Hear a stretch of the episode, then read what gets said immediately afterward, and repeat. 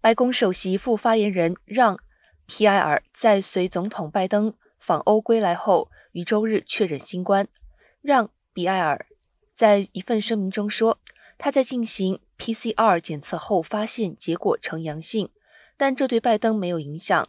让比埃尔称，他出现轻微新冠症状，计划居家工作，会在五天的隔离期满并获得阴性检测结果后重返白宫。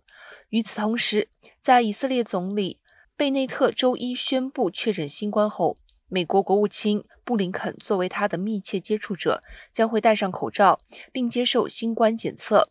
布林肯正在以色列访问，美以就俄乌冲突、核问题以及巴以关系等一系列问题展开讨论。